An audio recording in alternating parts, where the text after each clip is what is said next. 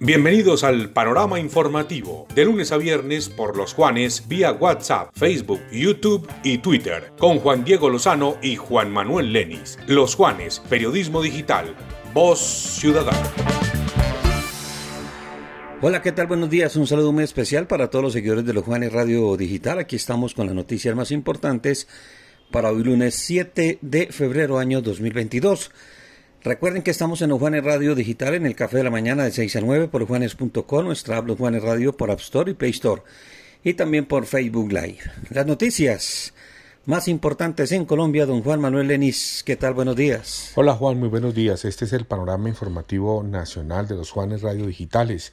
Recuerden también que estamos por www.losjuanes.co, nuestros aplicativos de iPhone y de Android y nuestra emisión gigante de Facebook Live. El ministro de Hacienda José Manuel Restrepo anunció en las últimas horas varias medidas para enfrentar el alza de los precios, es decir, la inflación. En primer lugar, señaló que regirá la normalización de la política monetaria, decisión que recae en cabeza del Banco de la República. En términos sencillos, esto significa que el emisor seguirá subiendo las tasas de interés. Estamos a nombre de Urbacero, en Urbacero y transformamos el mañana. Otra de las medidas que anunció el jefe de la cartera de Hacienda para atender el alto costo de los alimentos es que se reglamentará en las próximas semanas la ley de insumos agropecuarios para que haya una reducción de los costos de producción, especialmente la producción agropecuaria. También habrá reducción de los aranceles a la importación de insumos del sector alimentario. Asimismo, se buscarán que se aumente la oferta de producción. Eso incluye gestión ante los productores para ampliar la oferta, afirmó. Estamos a nombre también del ingeniero Carlos Alberto Calderón con constructora Calcamar construimos oportunidades de vida. En medio de la incertidumbre sobre si Colombia irá al Mundial de Fútbol tras la derrota ante Argentina, el gremio de los comerciantes FENALCO anunció que muchos son los sectores que se verían afectados como bares, restaurantes, algunos de los cuales ya han empezado a hacer inversiones y adecuaciones para este evento.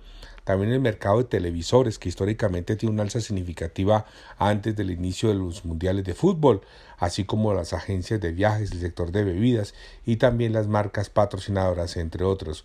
Es decir, si Colombia no clasifica, va a tener unas consecuencias también económicas el país. Estamos a nombre de la central mayorista Armenia Mercar, que ahora es un ecosistema de vivienda, un espacio donde Plata trae grandes beneficios para toda la familia.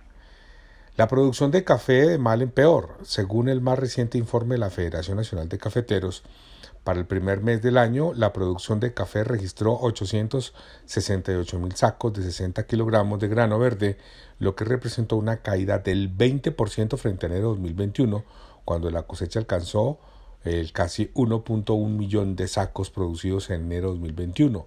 Según la Federación, esto debido principalmente a las condiciones climáticas poco favorables. Estamos a nombre de la Cámara de Comercio de Armenia y del Quindío de todas sus estrategias a favor de los empresarios del departamento del Quindío. Bueno, Juan, esa es toda la información nacional. Siga usted con más noticias del departamento del Quindío. Muchas gracias, Juan Manuel. Y en las noticias regionales, desde la Corporación Autónoma Regional del Quindío se insistió en el llamado a la comunidad para que aporten más a la protección de las especies de fauna silvestres que son propias de esta zona, luego de conocerse la muerte de un puma de montaña arrollado en una carretera del municipio de Salento. La vía entre Armenia y Cararcá fue habilitada de nuevo en doble sentido desde el viernes en la noche y tras concluir con las obras que se programaron por parte del municipio de Armenia y como eh, ya parte de, del compromiso suscrito por el Envías para la ejecución de la doble calzada. La Corporación Autónoma, la Corporación, perdón, Quindío Competitivo y el Comité de Cafeteros reiteraron su intención de seguir adelante ejecutando las alianzas estratégicas necesarias para desarrollar proyectos para el fortalecimiento social y ambiental. Estamos con la Universidad Empresarial Alexander von Humboldt, una institución quindiana comprometida con la educación de alta calidad. Tenemos más noticias, más información en la Tebaida, varios sectores ciudadanos siguen insistiendo ante los organismos de control e investigación que se entreguen resultados inmediatos sobre las eh, obras del proyecto Paseo LD. Los operativos en contra de los piques ilegales y la movilización de motocicletas sin documentos continuó durante todo este fin de semana en Armenia. La producción de café en Colombia en el mes de enero cayó en un 20% por cuenta de las situaciones de clima que se están eh, presentando. El reporte de la Federación de, Cafeteros determina que se produjeron 868 mil sacos frente a 1.100.000 del mismo periodo del 2021.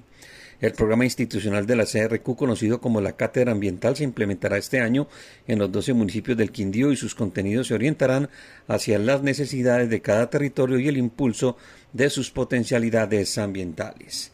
Estamos con Territorio Rodicio, el mejor concepto rodicio en todo el occidente colombiano, una excelente atención en un mágico lugar, kilómetro 3 vía Pereira. Ya saben, eh, un sitio que cumple con todas las normas de bioseguridad. Más noticias, el 85% de los estudiantes de la Universidad del Quindío se beneficiarán de la matrícula cero, así lo informó el rector de esta institución, José Fernando Echeverry. Denuncia ciudadana. Habitantes de la zona aledaña al paradero amable del sector de Puerto Espejo manifestaron que hay un grupo de muchachos que le están dando mal uso a los juegos que se encuentran ubicados en este sitio y con videos llamaron la atención de las autoridades para que intervengan. En proceso de recuperación se encuentra el médico José Antonio Correa, gerente de Salud de Armenia, quien tuvo que ser sometido a una cirugía urgente. Su estado de salud, si bien se puso delicado, el proceso de recuperación avanza de manera lenta, pero al parecer con un buen pronóstico y ojalá sea así. A todos, muchas gracias por la atención. Nos escuchamos en los Juanes Radio Digital en el Café de la Mañana. Un fuerte abrazo, feliz lunes, feliz inicio de semana. Este fue el panorama informativo nacional y regional solo por los Juanes. Periodismo digital. Voz Ciudadana.